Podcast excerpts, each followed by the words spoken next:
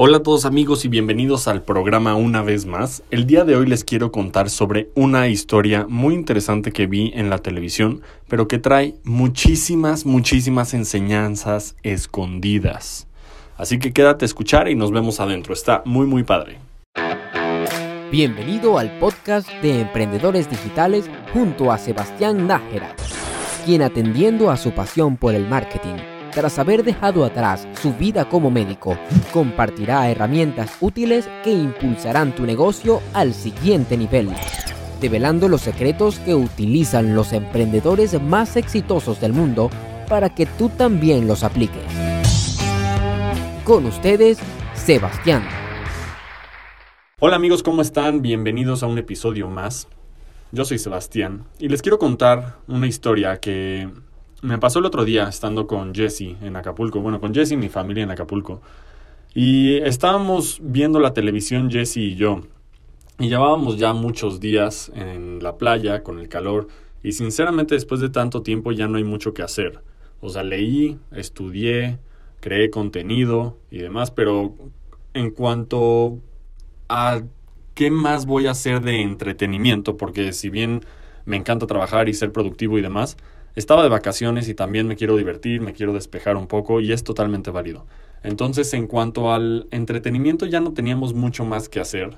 Salir a, a las olas y demás ya era demasiado pesado porque sinceramente ya estaba quemado de la espalda y el sol estaba muy muy fuerte. Así que nos pusimos a buscar en la tele a ver qué había y lo único que, que a mí me parecía interesante fue un programa que estaba en Discovery Channel era un programa de un hombre, de un hombre de ciudad, que se iba a vivir a una tribu por unos días. En cuanto a tribu, me refiero literalmente a una tribu, ¿eh? o sea, no, no otra cosa. Arcos, flechas, taparrabos, rituales religiosos alrededor de una fogata y demás, o sea, ese tipo de tribus. Y sé que hay otras tribus africanas como los Zulus que son como muy famosos porque bailan como de una manera muy eh, curiosa, eh, divertida y bonita y, demás. Pero los Zulus, por ejemplo, tienen túnicas y todo el asunto. Esta tribu que te digo, realmente era como ver un viaje al pasado, o sea, al súper, súper, súper pasado. Nada más tenían taparrabos y lo que te digo, o sea, flechas y arcos y lanzas y demás. Y este tipo de programas me parecen fascinantes, no porque un hombre de ciudad vaya a un lugar en donde no hay absolutamente nada, o sea, eso está padre y está interesante, pero más porque en ellos podemos ver mucho de nuestra historia como seres humanos. Eso era lo que literalmente había en, en muchas partes del mundo y no había nada más. O sea, como esas personas vivían, era como nuestros antepasados vivían. Entonces, eso me parece bastante interesante. En fin, estábamos viendo este programa y me pareció muy interesante ver que este hombre de ciudad le estaban enseñando a hacer armas de caza con palos y piedras, como se hacían anteriormente.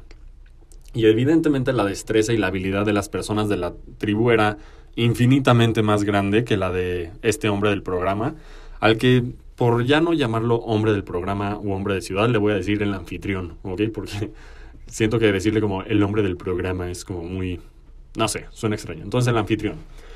Pero bueno, al final resulta que sí pudo hacer sus armas e incluso le ponían en la punta un veneno que sacaban de unos escarabajos como diferentes. Yo conozco una especie de escarabajos que son como negritos grandes, pero estos eran unos escarabajos diferentes, igual muy grandes, pero de ahí sacaban el veneno, lo ponían en sus lanzas y en sus flechas para que fueran mucho más letales a la hora de cazar. Y hasta aquí todo normal, el programa súper bien, me, me había enganchado ya yo fascinado con todo lo que eh, tenía que ver con las personas, con su modo de vida, con sus tradiciones y demás. Yo estaba realmente encantado con el programa. Y bueno, ya después de tener las, las flechas, los arcos y demás, le empezaron a enseñar al anfitrión a dispararlo, o sea, lo empezaron a entrenar. Y literalmente agarraron el arco que tenía, y no te imagines un arco estilo, eh, no sé, hay unas tribus que tienen unos arcos bien, bien padres, o sea, que son como muy largos y se ven como muy estéticos, ¿no? O sea, yo cuando veo esos arcos sí se me antoja dispararlos, pero este arco, el arco de, del anfitrión, De verdad que me da risa porque era un arco como todo chueco. no estaba tan bonito, pero bueno. Este, entonces, este arco que estaba medio cucho, así le digo yo, estaba como todo torcido y demás, sí funcionaba, resulta que sí funcionaba. Entonces le empezaron a enseñar a disparar en un campo de tiro improvisado que tenían ahí al lado de la aldea. Y le digo aldea porque no sé cómo más llamarlo, pero no creas que era una aldea grande, estoy hablando de una tribu que por mucho, o sea, sí, por mucho, por mucho, tenía como 50 personas. Y no vivían en casitas ni nada de eso, vivían en unos tipis que eran como las casas de campaña que tenemos hoy en día, pero hechas de piel de animal. Ya lo sé, bastante increíble, ¿no? Entonces, este, vivían de esa manera. Y al lado de la aldea tenían este campo de tiro que te digo. Era una especie de costal colgando que lo colgaban como con una soga a unos troncos.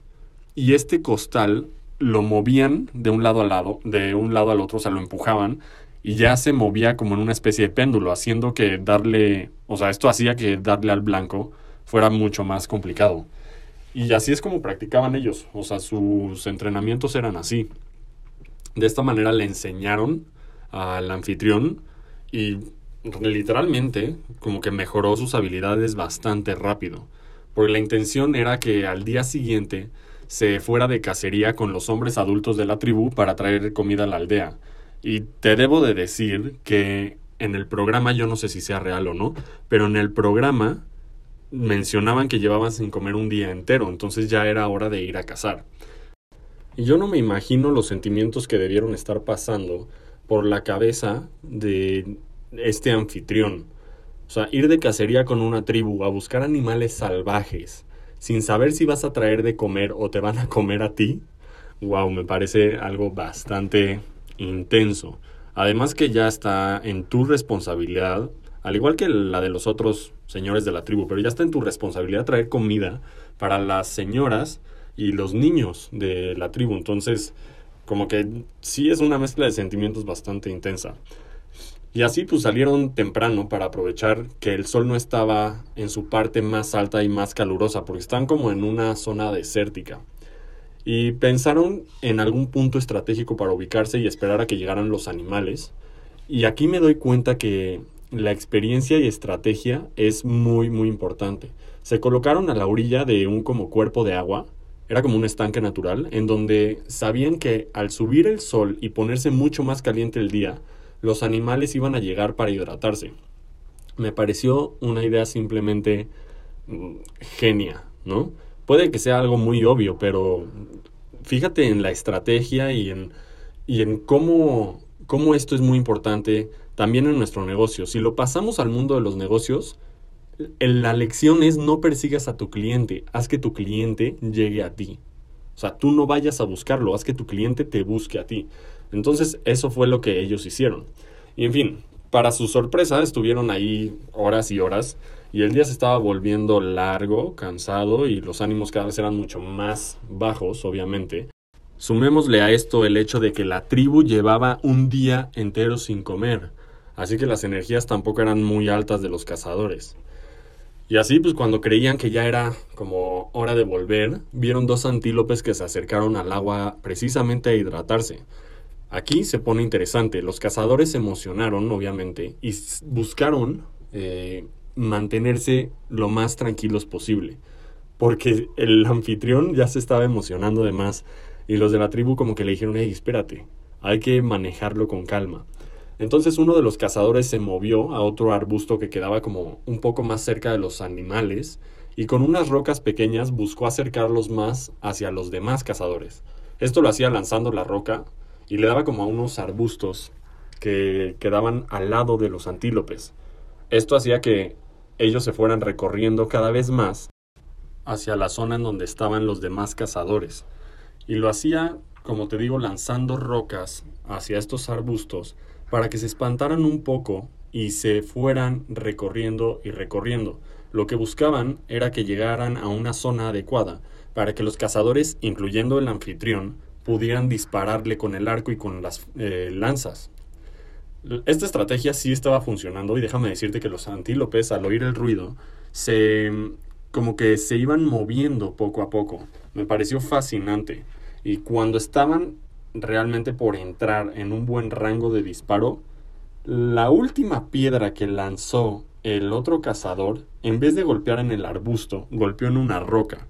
Esto hizo obviamente un ruido más fuerte y espantó a los antílopes, quienes evidentemente corrieron a toda velocidad en otra dirección y se alejaron del lugar.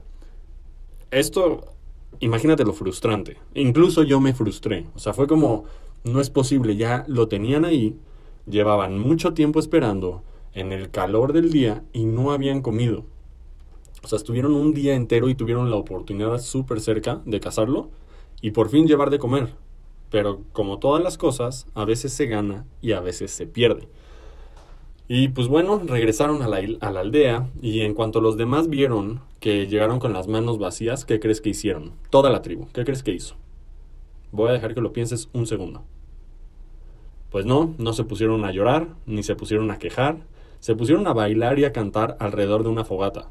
Aquí fue el primer punto en el que literalmente sentí que mi cabeza explotó. O sea, fue como, no sé, Ahorita en lo que estoy haciendo, estoy haciendo un movimiento con mi mano y mi cabeza, así como, no sé, no me puedes ver, pero, pero pues así, así lo sentí.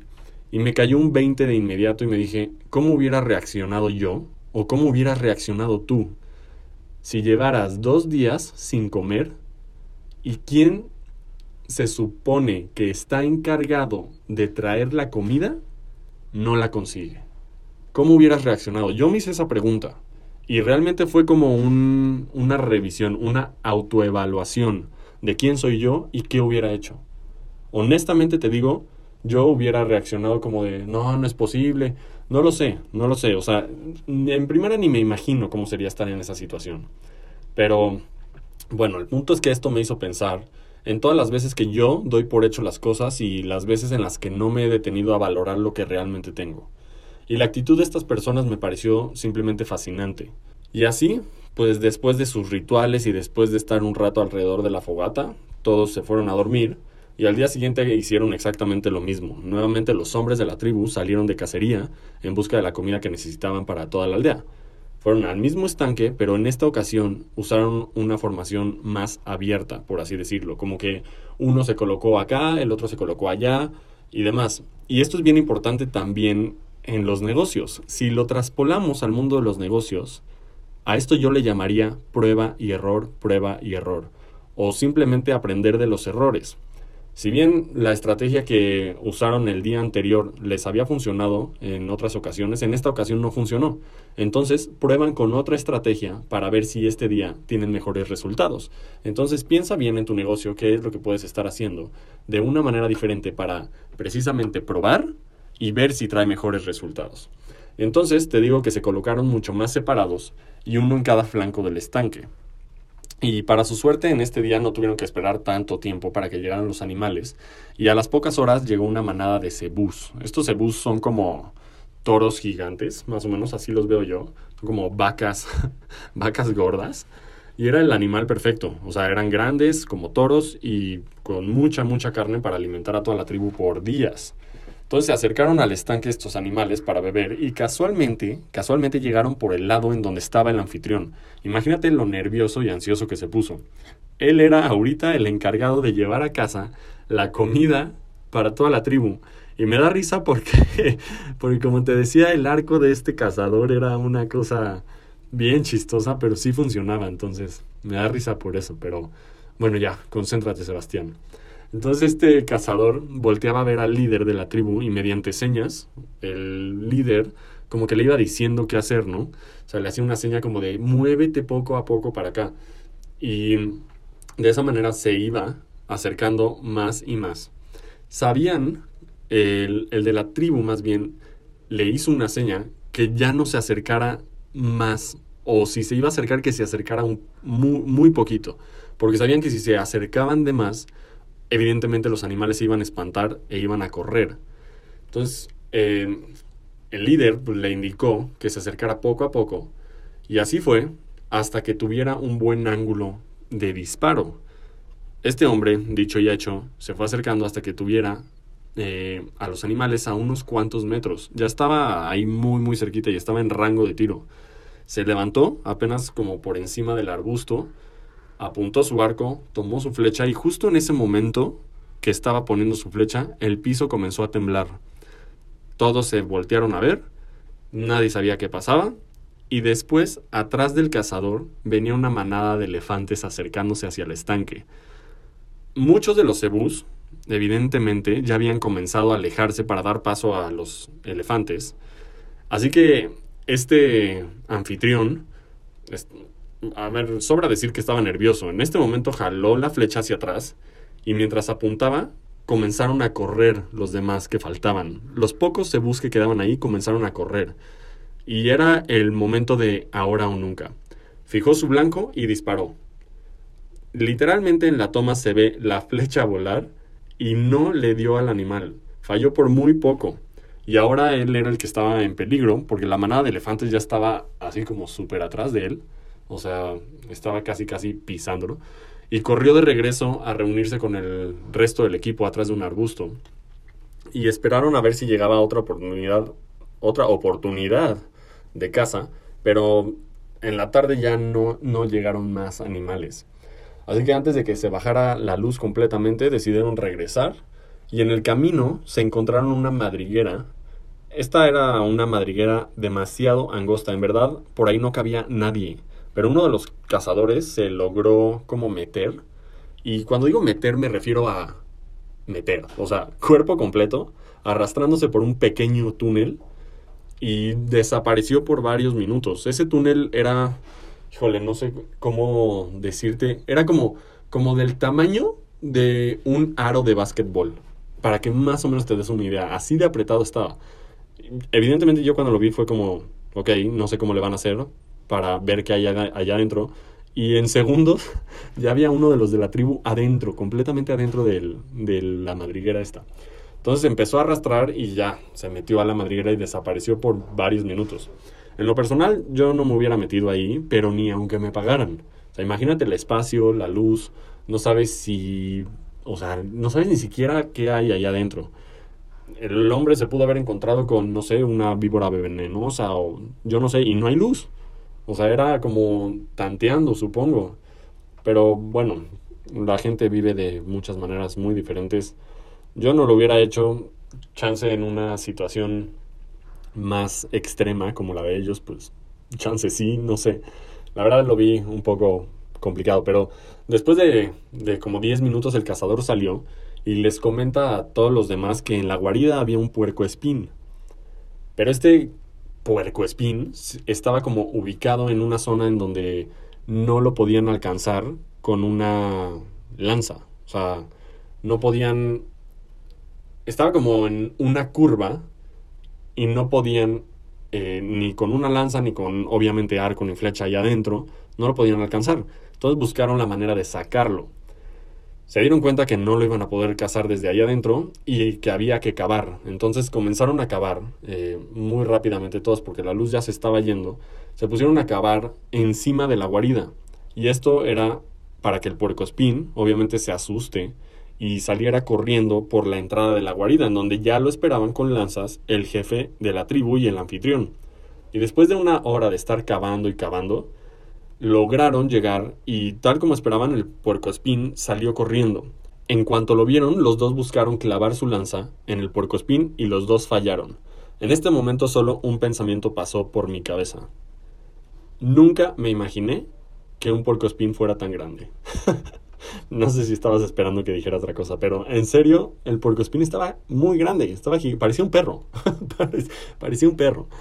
Ay, este episodio de verdad que me dio mucha risa. Eh, me dio mucha risa y lecciones, pero bueno, no, ya en serio, sí son muy grandes. Entonces el anfitrión salió corriendo a toda velocidad, brincó por encima de arbustos, de como troncos de arbolitos y demás, clavándose espinas por todos lados e intentando cazar al puercoespín. Y el puercoespín también corre muy rápido. No sé si tú has visto un puercoespín correr, pero corría muy rápido y corrió tras él hasta que por fin lo pudo cazar. Logró lanzar su lanza y le dio justo en el blanco. Ahora déjame decirte una cosa. Yo soy muy pro animales. Créemelo. En serio, yo soy muy pro animales. Pero en este caso sí quería que lo cazaran. Llevaban ya casi tres días sin comer y habían tenido mala suerte ya me sentía mal por ellos, evidentemente. Entonces, en cuestiones así de, de yo voy y caso al animal y demás, estoy muy de acuerdo con este tipo de casas, pero en, en, lo general soy alguien muy pro animales. Y bueno, resulta que el anfitrión terminó siendo el héroe de la historia y al llegar a la aldea toda la tribu lo abrazaba y le cantaba y todos fueron muy felices y el anfitrión resultó ser como el héroe. Y ahora, ¿por qué te cuento esta historia o por qué te la conté? Este episodio fue un poco más largo de lo normal, pero me di cuenta que valía la pena que te lo contara, porque al final me quedé pensando, al final del programa, y me di cuenta que habían muchas lecciones escondidas. Número uno, la estrategia. Hay que contar con una estrategia o un plan para cualquier cosa que queramos hacer. Muy importante, en tu negocio debes tener una estrategia o un plan para las cosas que quieras hacer. ¿Qué viene primero? ¿Qué viene después? ¿Qué me va a llevar acá? ¿Cómo voy a lograr reunir los fondos para esto? ¿En qué voy a invertir mi dinero? Entonces, número uno, la estrategia. Número dos, el equipo. A veces como emprendedores buscamos hacer todo nosotros. Yo quiero hacer el diseño, quiero hacer el marketing, quiero hacer mis anuncios, el manejo de redes, pero no siempre se puede solos y no debería ser así. Debes buscar un equipo o gente que te pueda ayudar a llevar a cabo todo tu plan, porque entre más cabezas y entre más manos, más rápido y mejor salen las cosas. En otro episodio yo te comenté, no es importante saber el cómo, sino el quién. ¿Quién puede hacer esto por mí? ¿Quién me puede ayudar a hacer esto? quién puede liberarme más tiempo, a quién le puedo delegar. Entonces, esa es otra cosa muy importante. Hasta el momento, la estrategia y el equipo. Número 3. La importancia de una actitud positiva hasta en momentos difíciles. Cuando yo vi la reacción de la tribu, me pareció simplemente fascinante. Te lo digo en serio.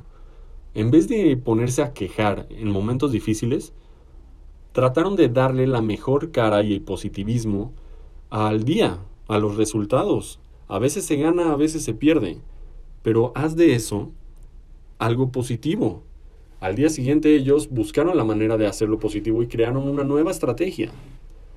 Pero aprendieron y no dejaron que las circunstancias dictaran su actitud en el día. Ellos dominan su actitud en el día. Entonces, la importancia de una actitud positiva. Hasta ahorita la estrategia, el equipo y la actitud positiva. Número cuatro, valorar lo que tenemos, porque nunca sabemos lo mucho que nos hará falta el día que no lo tengamos. Muchas veces la gente dice esta frase, ¿no? Como valora lo que tienes porque nunca sabes cuándo lo puedes perder o algo así. Tú te sabes la frase mejor que yo, pero sí hay que valorar lo que tenemos. Hay que valorar lo que tenemos porque yo en ocasiones doy por hecho mucho. Eh, la comida, el techo, eh, la ropa o lo que sea. Pero en este mundo del emprendedor me he dado cuenta, a veces tomando riesgos, incluso a veces tomando riesgos de más, en momentos que ni siquiera tenía para comprar el súper, ni siquiera tenía para comer mi novia Jessie y yo. Y me doy cuenta, valorando todo esto, que cuando tengo comida, ya soy mucho más agradecido. Ya no es como, ah, sí, pues mis papás me daban eh, alimento porque les correspondía cuando era niño. No, ya no es así. Es para obtener los resultados que quieres necesitas hacer sacrificios. Y no todo es, o sea, no lo puedes dar por hecho. Es a lo que quiero llegar. Hay muchas cosas que a veces no tendrás. Así que valora mucho lo que tienes. Estas lecciones evidentemente no son para que las hagas, son lo que yo saqué. Yo en lo personal, Sebastián, saqué de este episodio para mí. Si a ti te funcionan, me parece increíble. La siguiente, la paciencia. Ser paciente en el proceso y con un objetivo claro siempre traerá tus resultados. Tal vez no los va a traer al momento que tú quieras o no tan rápido como tú esperarías, pero si eres paciente y tienes bien claro tu objetivo, los resultados llegan siempre. Así que no te desanimes, sé paciente y mantente enfocado en tu objetivo. Recuerda que un paso, por más pequeño que sea, en la dirección correcta, es mil veces más valioso que un gran paso en la dirección equivocada. Así que sé paciente, confía en el proceso y logra tus objetivos. Así que ahí lo tienes. Son las lecciones que yo saqué de este episodio. Espero que te haya gustado esta historia. Realmente te la quería compartir, me moría de ganas de compartírtela y fue una historia que me hizo reflexionar muchísimo. Me hizo reflexionar de verdad para crear algo importante. Así que eso fue todo por el episodio de hoy. Fue un poquito más largo, pero en verdad te lo quería compartir. Creo que tiene mucho, mucho, mucho, mucho que enseñarnos. Y te agradezco mucho por haberme acompañado hasta ahora. Y nos vemos en la siguiente. Chao. Muchas gracias por sintonizar el podcast de Emprendedores Digitales. Espero que te haya gustado este episodio. No olvides suscribirte y dejar una reseña para poder llegar a más gente. Esa es la manera en la que tú me puedes apoyar. ¿Quieres aprender una de las mejores maneras de empezar un negocio 100% online? Dirígete a emprendedores-digitales.online, en donde tengo un entrenamiento gratis para ti. Hasta la próxima.